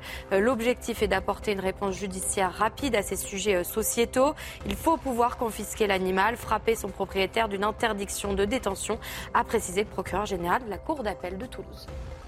Faire plaisir en recevant euh, Jacques Maillot à, Dominique Grimaud, que vous connaissez, qui m'a envoyé un petit texto euh, ce matin et qui m'a dit Cher Pascal, j'ai mal dormi. Pourrais-tu ce matin, dans l'heure des pros, nous offrir un menu léger et digeste, comme un simple sourire de Poutine, un brin d'élégance de Obono, mille chantiers de rue retirés à Paris la nuit dernière par Hidalgo, un jour de grâce à Nantes ou à Villeurbanne, un lâcher de belles iraniennes cheveux au vent, des cols roulés de toutes les couleurs que tu offrirais à tes amis intervenants, la musique de chansons d'automne de Charles Trenet et enfin une victoire de l'OM en Ligue des Champions. Mais ça, c'est fait. vous, pouvez le, vous pouvez le prendre avec vous parce qu'il écrit remarquablement. Euh, Jacques Maillot, je disais tout à l'heure, on, on imaginait dans les années 70 ou 80, que les chansonniers étaient en bout de course, que c'était un humour un peu vieillot, que moi je me souviens, j'avais 10 ans, euh, Jean Berthaud, Maurice Orgue, on préférait peut-être Coluche euh, à l'époque. Et alors pas du tout. Non, ça c'est. Mais depuis que je fais ce métier, on m'a toujours dit les, chansonniers c'est fini. Je me rappelle, j'étais au cabaret avec euh, Pierre Péchin, avec Patrick Sébastien, avec Michel Leb, qui étaient des copains et qui me disaient Jacques, faut que tu changes d'orientation, c'est fini. Et mais je me rappelle, 50 ans plus tard, on est toujours là. Donc euh, je crois, c'est ce que vous disiez tout à l'heure. On a un petit côté éternel, quoi, un peu immortel, euh, parce qu'on correspond à la République. Je crois que tant qu'il y aura des politiques, euh, bien qu'il n'y en ait plus beaucoup des vrais et des bons, il y aura quand même des chansonniers. Hmm. Alors peut-être que les jeunes humoristes qui font la même chose que nous ne veulent pas s'appeler chansonniers, mais le but est le même, quoi. Mais euh, là, vous avez le théâtre des deux ânes. Oui. Bon, c'est combien de personnes le théâtre 300. Bon, qui est là? C'est euh, plus de 60 ans la moyenne d'âge? Ou il y a des jeunes? Il y a de tout. Il y a de tout. Il y a des gosses de 25 ans qui Euh, viennent écouter? Quelques-uns, mais c'est vrai que le, le problème des théâtres en général, c'est euh, on a plus des cinquantenaires que, que des que des quin- que des, des- des jeunes de 20 ans, Mm. mais on en a souvent qui viennent avec leurs parents, voir leurs grands-parents. Et il y a des nouveaux talents, par exemple, sur scène? Il y a quelques nouveaux talents, mais c'est vrai qu'il faut quand même, euh, euh, il faut fouiller, il faut chercher. Vous avez Paul Duro. On a Paul Duro, Paul mais Duro, est veulent. un jeune, euh, Voilà. qui est un jeune chansonnier et qui est tombé dans la marmite des chansonniers quand il était adolescent. Ça, c'est Oui, rare, c'est ça, c'est ça. C'est-à-dire que Là, c'est plus Jim il- Morrison, il- lui, ça a été les Voilà, il est complètement euh, dans le truc. Euh, mais il y a aussi. Il y a Mademoiselle des- Pou, que Ah, j'entends. qui est Elodie Pou qui est remarquable. Voilà, qui elle est Ah, ah oui, qui a un vrai parmi talent des plus jeunes, parce qu'on peut vous écouter à la revue de presse sur euh, Paris Première, c'est une Tout fois tous les fait. 15 jours en direct, avec l'ami Jérôme de Verdière, qui, est, qui est un autre génie. Bien sûr. Euh, vous avez également euh, Philippe euh, Chevalier, Chevalier, qui est oui, avec oui. vous, qui est Oui, ça a été vraiment un, un coup de, un coup de fraîcheur, là. Et vous connaissez Sandrine Saroche? Très bien, oui, oui. Qui fait euh, des parodies de chansons comme les faisait Edmond Attends. Meunier. C'est exact. Elle, elle est vraiment dans la tradition. là. Euh, parmi, alors c'est un livre de souvenirs évidemment. Parmi tous les souvenirs que vous avez euh, rencontrés, vous, vous parlez de Jean-Yann et vous dites sans parler du bonheur de côtoyer Jean-Yann, qui était mon idole depuis ses irrésistibles émissions de radio sur RTL alors que j'étais collégien. J'ai tout de suite été séduit par sa bienveillance, sa simplicité, cet œil qu'il avait pour saisir toutes les opportunités, pour rire et pour faire rire. Lorsque pendant l'émission quelqu'un avait une bonne idée, c'était le premier à vous emboîter le pas parce qu'il savait que si l'on tenait le fil d'une bonne improvisation, il fallait aussitôt tirer dessus. C'était un bonheur de travailler avec lui. Ce qui me frappe, moi, dans cette génération, c'est évidemment l'intelligence XXL. euh, parfois des chansonniers, mais c'est aussi la culture. Oui. Et qui, je Rabadou, euh, bon, vous, vous de la même manière. Donc, il semble quand même qu'aujourd'hui, cette veine culturelle soit moins présente. Oui, mais je crois que c'est malheureusement dans tous les domaines. Je regardais avant de rejoindre votre plateau les extraits que vous avez montrés de l'Assemblée nationale. On voit bien qu'on n'est plus du tout dans le même monde. Quand on faisait l'oreille en coin et qu'on recevait Edgar Faure, Yves Oui. Guéna et des gens de ce niveau-là, on n'était pas avec les mêmes, quoi. Hmm, et je me rappelle, vous parlez de Maurice Orr qui toujours en aparté entre euh, quand on, on passait une publicité ou un disque, il disait avec des gens de cette qualité, on ne risque rien. Ils sont intellectuellement au-dessus de la moyenne. Bon, alors- sûr qu'il dirait ça aujourd'hui. Bon. Donc, alors, euh, bon, vous avez connu Pierre-Jean Vaillard, qui était Très bien. arrêté. Bon, Pierre-Jean Vaillard, euh, il y avait une émission qui s'appelle le Fr- le Francophonissime quand Oui, on était enfant, un arrêt carrière. J'ai Oui, vu oui. arrêt carrière, certains reprennent ses textes parce Oui. qu'elle écrivait en alexandrin. Tout à fait. Bon.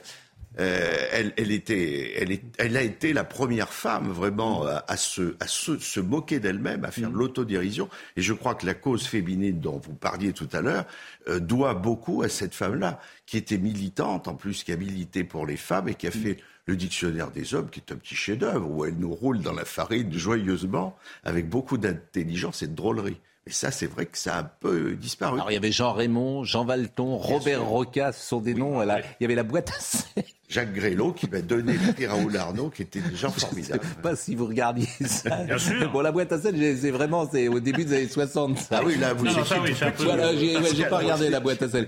Mais en, en fait, on voyait souvent les chansonniers dans deux ou trois émissions. Il y avait donc, vous aviez un créneau à 13h15, 13h20 le dimanche. euh, Oui, ah ben, à- quand on faisait C'est voilà. pas sérieux, c'était TF1. Voilà, 13h30. c'était Jean Berthaud. c'était 12 millions de téléspectateurs. Bien sûr, là, c'est Jean Berthaud. Vous aviez les jeux de 20 heures, où on voyait beaucoup de, Beaucoup de chansonniers. Et c'était, et puis il y avait cette émission un peu étonnante qui s'appelait le francophonisme. Ah oui, qui était qui formidable. était avec Michel Dédéria. Je sais pas si tous ces gens Oui, sont oui. vivants d'ailleurs. Ben, il y en a beaucoup de disparus. Il y a- Jean Berthaud, euh, euh, qui, qui doit avoir plus de 90 ans, m'a appelé euh, au mois de, de, de juillet pour me souhaiter ma fête. Et j'ai dit, c'est Jean Berthaud.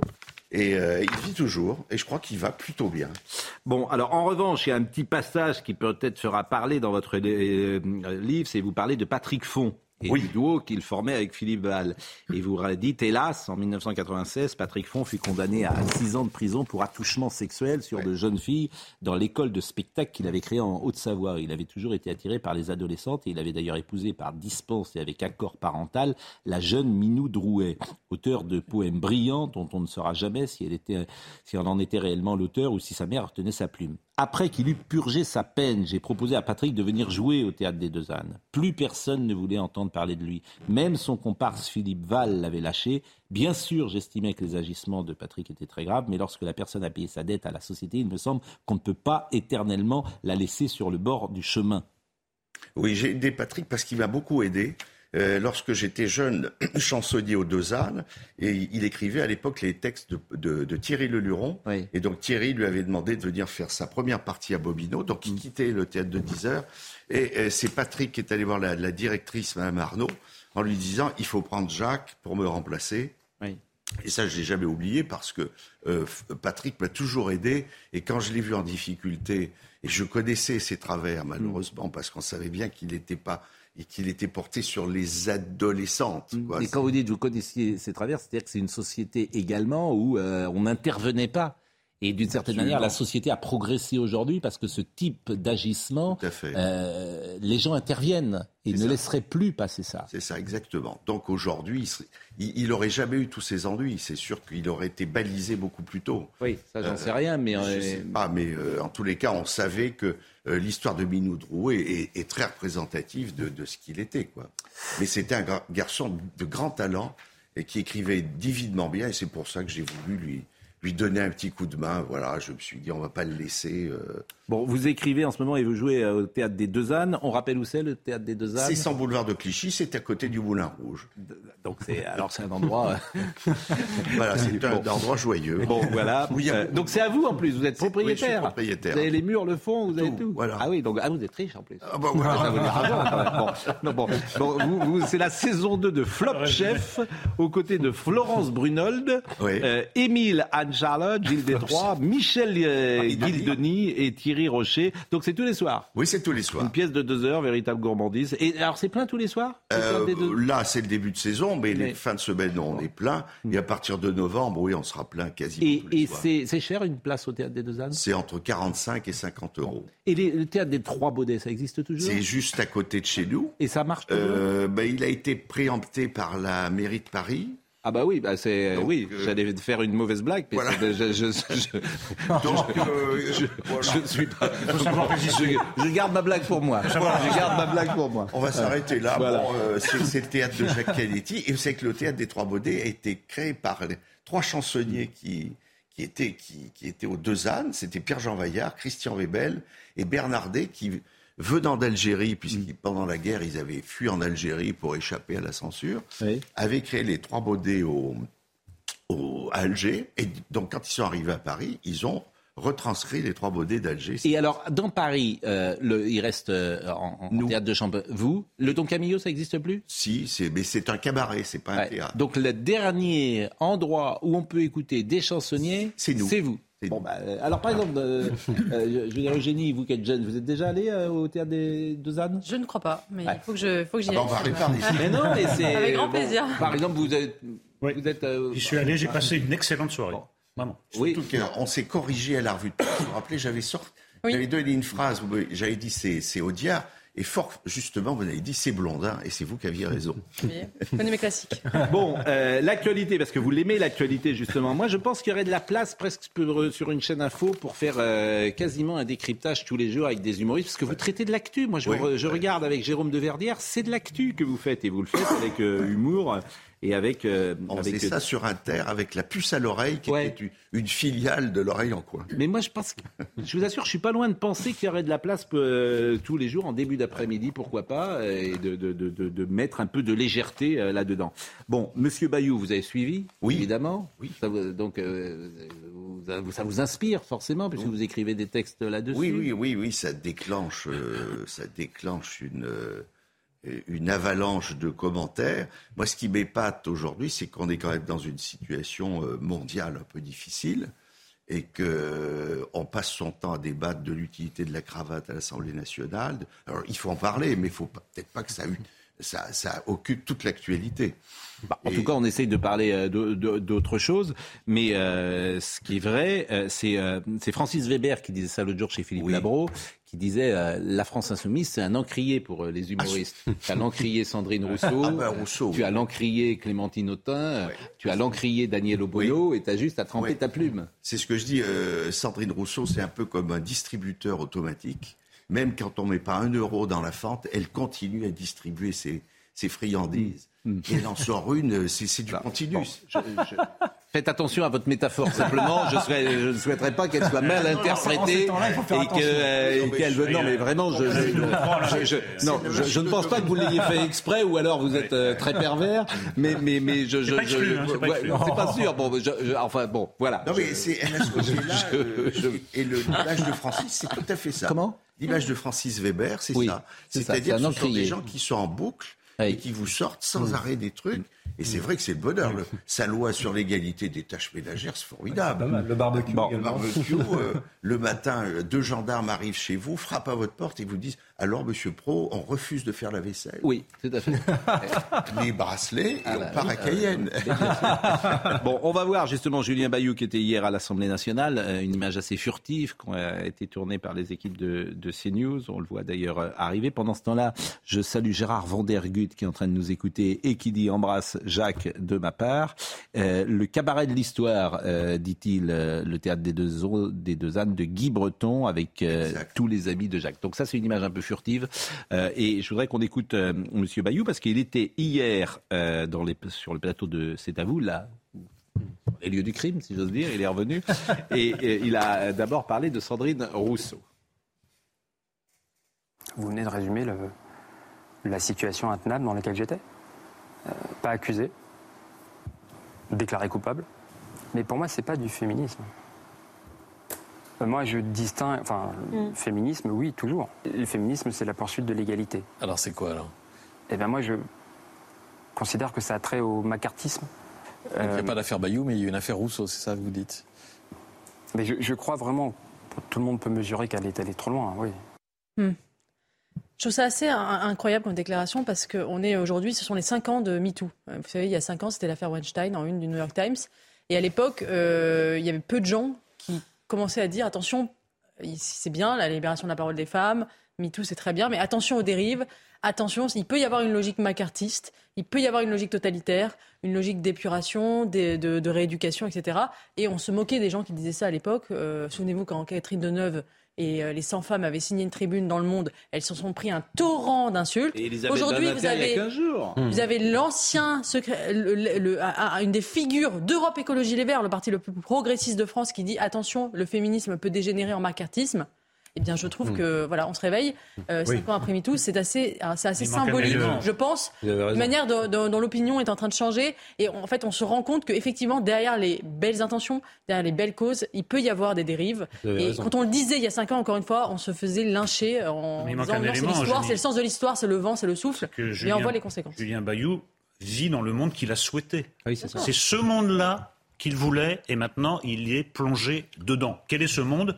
Le monde d'une justice parallèle avec des milices, parce que le dossier, dans Libération s'il vous plaît, le dossier qui est paru ce week-end avec des milices féministes qui s'organisent pour traquer un type, pour euh, faire pression sur une telle et une telle, pour rendre leur justice, en expliquant d'ailleurs très calmement qu'elles n'ont pas confiance dans la justice de leur pays, donc il faut faire le boulot autrement. Et une fois que les banderies sont portées, eh bien, Sandrine Rousseau arrive et porte l'accusation publique en direct dans une émission de télévision. Est-ce que c'est le monde que nous souhaitons?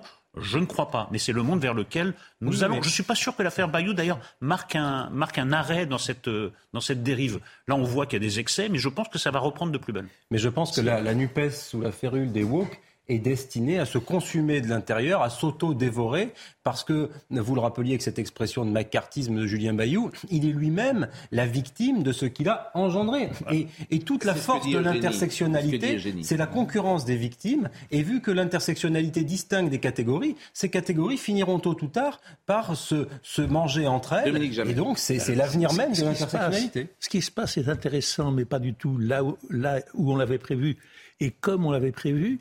Dans un premier temps, quelqu'un comme Katnins, écrasé, il s'est soumis. Il est complètement euh, euh, absent. Et, Bayou a été tellement accablé dans un premier temps que lui aussi, il a accepté les sanctions qu'il frappait. Et puis il a réfléchi et il s'est aperçu que les conditions du procès qui lui avaient été faites n'étaient pas équitables, c'est le moins qu'on puisse dire.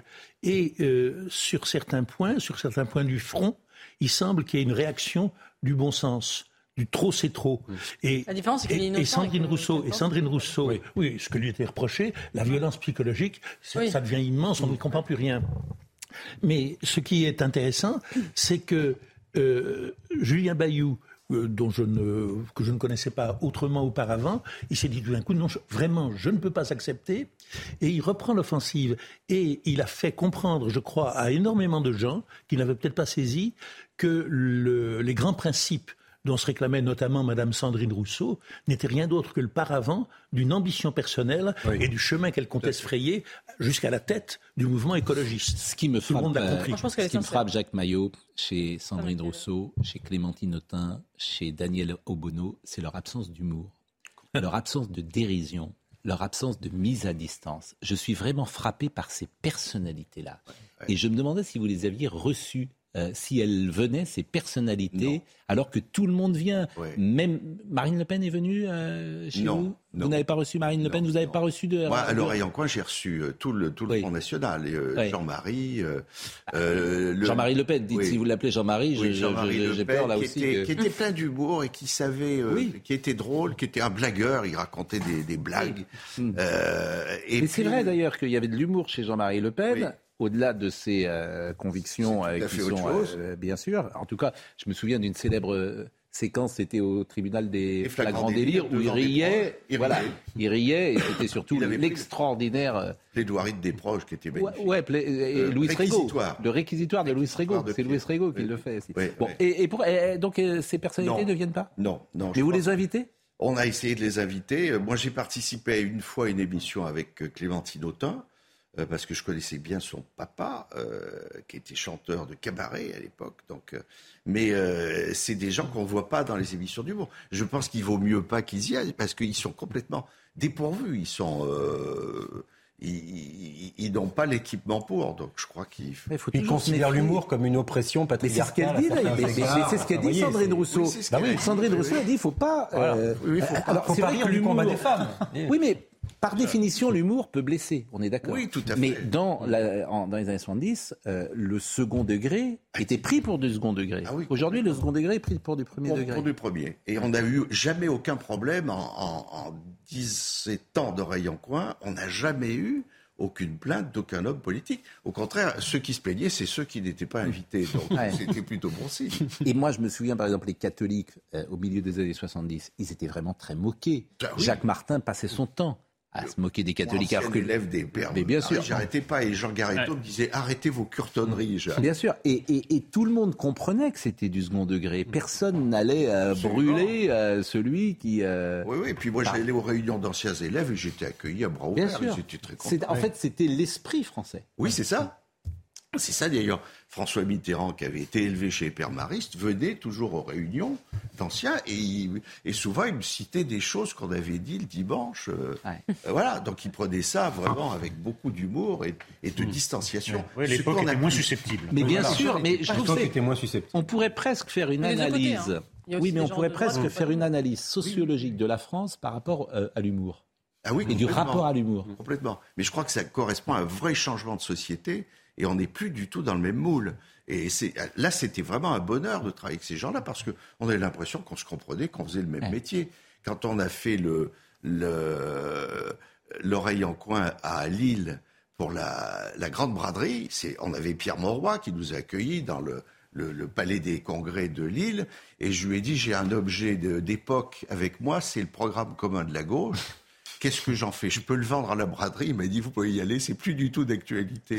Je trouve ça une part type qui a fait écrit. C'est pas mal. C'est oui. c'est- c'est- Mais- c'est mais très bien. C'est très intéressant ce que vous dites. Ouais, c'est- c'est- Et on, on sentait Ça signe une époque. Oui, oui, oui, oui. Bah, Mauroy, c'est l'ancienne gauche. Voilà. Oui, mais ça signe aussi un rapport euh, à la critique, un rapport à la dérision, un rapport à l'humour des autres. Ouais, ouais. Alors que euh, aujourd'hui, euh, tu sens que c'est plus compliqué. Voilà, par exemple. Notamment à gauche, hein, Voilà. notamment à la France semble que insoumise. ça- Il me semble que ça a changé assez vite parce qu'il y a encore quelques années, on pouvait parler de comicocratie. Les humoristes étaient partout, la dérision était Oui. euh, Mm. systématique, c'était l'esprit Canal, Canal Ouais. Plus, était très. euh, Ouais. On se moquait en permanence des politiques et il me semble qu'on est passé assez vite.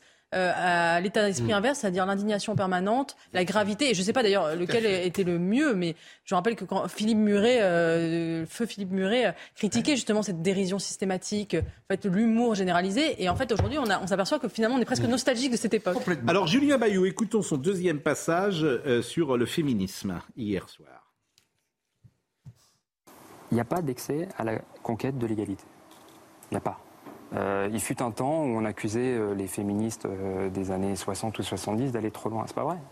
Ce qu'elles faisaient à l'époque est aujourd'hui euh, rigoureusement nécessaire. On s'en rend compte chaque jour. Les, les avortements clandestins du MLF, par exemple. C'est tout à fait différent de mettre quelqu'un sous surveillance, de, de- de lancer des anathèmes. Donc c'est un féminisme, un combat féministe qui masque un règlement de compte ou une vendetta? Oui. En tout cas, c'est tout à fait différent du féminisme et du combat pour l'égalité. C'est très intéressant parce que que pose comme question euh, Julien Bayou, c'est la question est-ce que le néo-féminisme et ses excès euh, sont euh, vraiment différents du féminisme des années 70 Et où est la rupture et quand est-ce que finalement, quelle est la différence? Moi, je pense très clairement que le néo-féminisme est au féminisme ce que la terreur était à la Révolution française. C'est-à-dire que, effectivement, on peut dire que 19- 1793 était dans 1789, c'est-à-dire que finalement tous les germes étaient là, euh, mais ça n'empêche pas de dire que 1789 était justifié eu égard aux injustices de l'ancien régime. Euh, et je pense qu'on est dans cette phase-là, c'est-à-dire que la révolution a eu lieu et maintenant on dans une phase de radicalisation, de terreur, où finalement on a vaincu l'ennemi, l'ancien régime est à terre, le patriarcat est à terre, mais on veut maintenant euh, épurer les esprits, les têtes, et- et- etc. Et donc on est dans cette logique-là. Mais je pense que les deux sont liés, c'est-à-dire qu'il y avait aussi dans ce féminisme des années 70, notamment sur la théorie du genre, euh, sur, euh, sur la déconstruction, c'était en germe et aujourd'hui on en voit les fruits. Oui, parce que le postmodernisme, la théorie du genre, la déconstruction euh, est bien antérieure au néo-féminisme. Le néo-féminisme est Bien une sûr. version finalement En fait, ils disons, prennent au sérieux modifiée les- et re- les- et rechangée, quasiment génétiquement modifiée de cette version initiale de Derrida, de Deleuze, de Guattari. Oui, et même Simone de Beauvoir, quand Simone de Beauvoir dit on de n'est pas femme, oui. on le On le devient, euh, C'est les néo-féministes disent mais pourquoi le devenir la, la- Absolument. la- la prise de conscience de M. Bayou est, est symbolique et elle est particulièrement intéressante. Les propos qu'il tient venant d'où ils viennent, ça c'est intéressant. Parce qu'on assiste au spectacle émouvant de- d'un homme qui est en train de se reconstruire. Pas, pas sûr, pas sûr qu'il aurait tenu ses propos s'il n'avait pas été victime lui-même Voilà, de ça, ce c'est un peu système. dommage que la prise de Probablement que le même Bayou ouais. ne Mais- parle mais pas si au Bayou d'il y a face aux assauts du néo-féminisme, on voit les arroseurs arrosés qui en demandent, et puis ceux qui se rebellent quand même. C'est ça. Oui, mais là, c'est toujours mieux Il se quand la rebelle prise une fois victime, quoi. Quand le prétexte Bon, de la prise de conscience concerne quelqu'un d'autre que son propre père, voilà. c'est toujours Je- je- plus, oui. plus admirable, je trouve. Moi, je- cette situation, Et moi, oui. cette situation m'évoque une citation de. Jean-Claude Michéac, je vais vous le dire parce que je la trouve merveilleuse. Quand la tyrannie du politiquement correct en vient à se retourner contre la tyrannie du plaisir, on assiste au spectacle étrange de mai 68 portant plainte contre mai 68. Du parti des conséquences mobilisant ses ligues de vertu pour exiger l'interdiction de ses propres prémices. Il y a quelque chose, je trouve, dans l'affaire Bayou de cette, euh, de cette idée. Bon. En tout cas, merci. Et puis l'humour, c'est important euh, d'en avoir un peu. Et je salue à ce sujet Bertrand Chameroy, qui hier a fait une petite caricature que vous avez peut-être vue de nous, qui nous a fait beaucoup rire, bien évidemment. Je l'ai pas vu, mais il est doué. il est doué. Mais bien Il est sûr, doué. et, et il m'a conseillé un exorciste et il n'y a pas, il y a pas désolé, sors de ce corps, sors de ce corps. Bon. Et euh, d'abord, euh, en fait, Bertrand Chameroy, il a beaucoup d'esprit, il a beaucoup de talent aussi, et c'était très rigolo. Et finalement, euh, pour un humoriste, faire rire, c'est c'est le but. voilà, c'est le but. Donc vraiment, je le remercie euh, grandement. Et demain, je présenterai l'émission avec un exorciste qui sera juste à côté de moi. Ça me fera plaisir, bien évidemment. Bon, bah écoutez, c'est bien. On va aller vous voir. Avec plaisir. Hein, et- mais alors, euh, bah, euh, voilà, vous êtes, là, vous êtes sur scène jusqu'à la fin des. Non, je vais temps passer la main petit à petit. Je veux pas faire le combat. Vous habitez trop. Paris ou vous parlez Oui, j'habite Paris. Oui. Oui, C'est un oui. moment euh, où- C'est- C'est-à-dire que Paris devient difficilement praticable. Donc, euh, voilà. Ah, ah bon? Oui, enfin, il y a des trucs. Qu'est-ce qui se pas. passe? Non, mais qu'est-ce qui se passe? On nous aurait menti. Écoutez, franchement, c'est la première émission depuis 12 On ans où on dit ça. pas mal d'A- d'Anne Hidalgo. Donc si on pouvait aller tenir le cap jusqu'au bout. Hein. En Non. plus, place Clichy, on y va comment, place Clichy?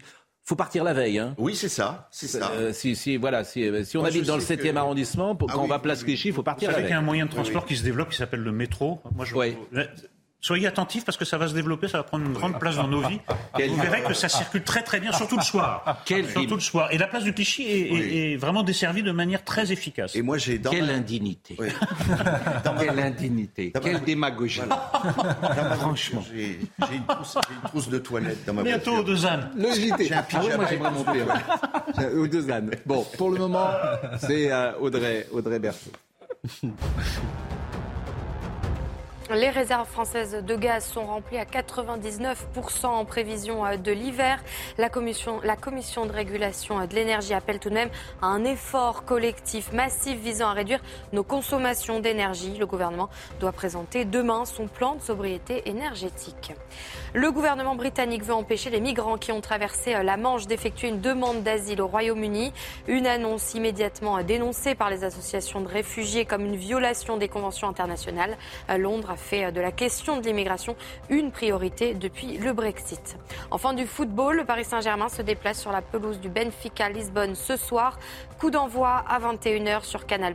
C'est le match le plus important du groupe pour les Parisiens car ils sont à égalité de points avec les Portugais comédiens, des chansonniers, des artistes sont toujours formidables à lire parce qu'ils euh, sont bourrés d'anecdotes. En plus, il y a un truc que j'aime beaucoup, c'est que vous avez mis plein de photos à l'intérieur et c'est formidable de voir euh, ces photos et de les, de les regarder. Donc, euh, achetez ce bouquin, Sourire en coin, très bien édité d'ailleurs avec Jacques Maillot, qu'on remercie grandement d'être passé par notre plateau ce matin. Mathieu Sibyl Prola était à la réalisation, Timour Boussa était au son. Merci à Philippe qui était à la vision, merci à Marine Lançon et merci à Justine Cerquera. Jean-Marc Morandini dans une seconde. Rendez-vous ce soir.